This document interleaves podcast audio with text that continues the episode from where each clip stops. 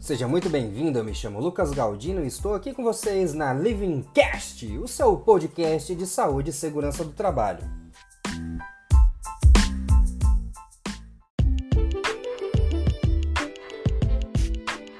O assunto de hoje é sobre comportamento seguro. Muito provavelmente você já ouviu que o ato inseguro é o grande vilão da segurança do trabalho, ou que o problema é sempre o excesso de confiança. Frases como essa são ouvidas quase sempre pelos trabalhadores em treinamentos de segurança ou em palestras da CIPAT, e até mesmo em outros momentos, nos quais a grande interrogação é como fazer com que as pessoas se cuidem no trabalho.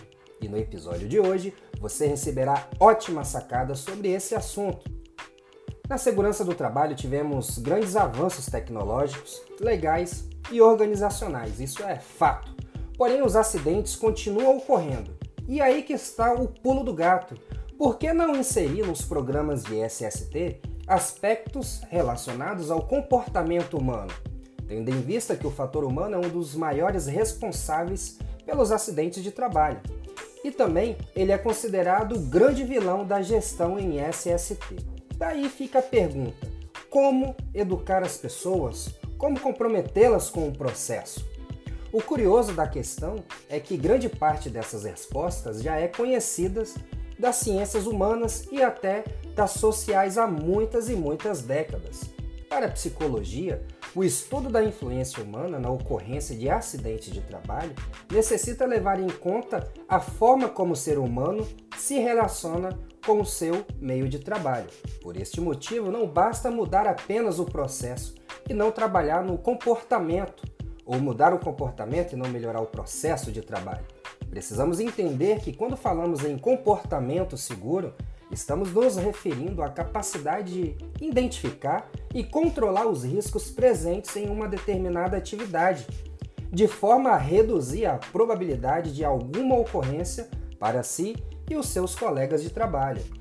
Esta é uma competência que deve ser desenvolvida e estimulada nos processos educativos para que os comportamentos seguros sejam mais frequentes nas frentes de trabalho e também na empresa como um todo.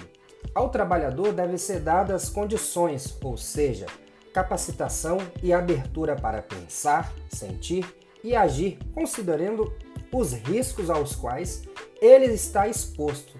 E assim ele vai conseguir identificar as melhores formas de controlar esses riscos.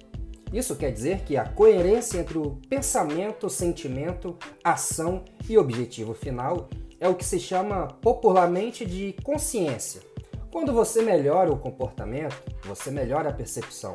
E melhorando a percepção, você melhora os resultados em SST. Agora, para finalizar, eu quero te contar algo muito importante. Para gerenciar a saúde e a segurança dos trabalhadores com consistência e ética, é preciso desenvolver diferentes componentes dos assuntos que englobam o setor de SST. Saúde e segurança do trabalho precisa ser implementada olhando o lado humano das organizações. Não se faz gestão de SST somente através de normas e políticas públicas desse processo. Precisamos ter atenção para tornar o ambiente de trabalho mais saudável para ambos os lados. Se você deseja gerenciar o comportamento dos trabalhadores da sua empresa, é preciso verdadeiramente humanizar o contexto produtivo Bom, pessoal, por hoje é só. Um grande abraço e até o próximo episódio.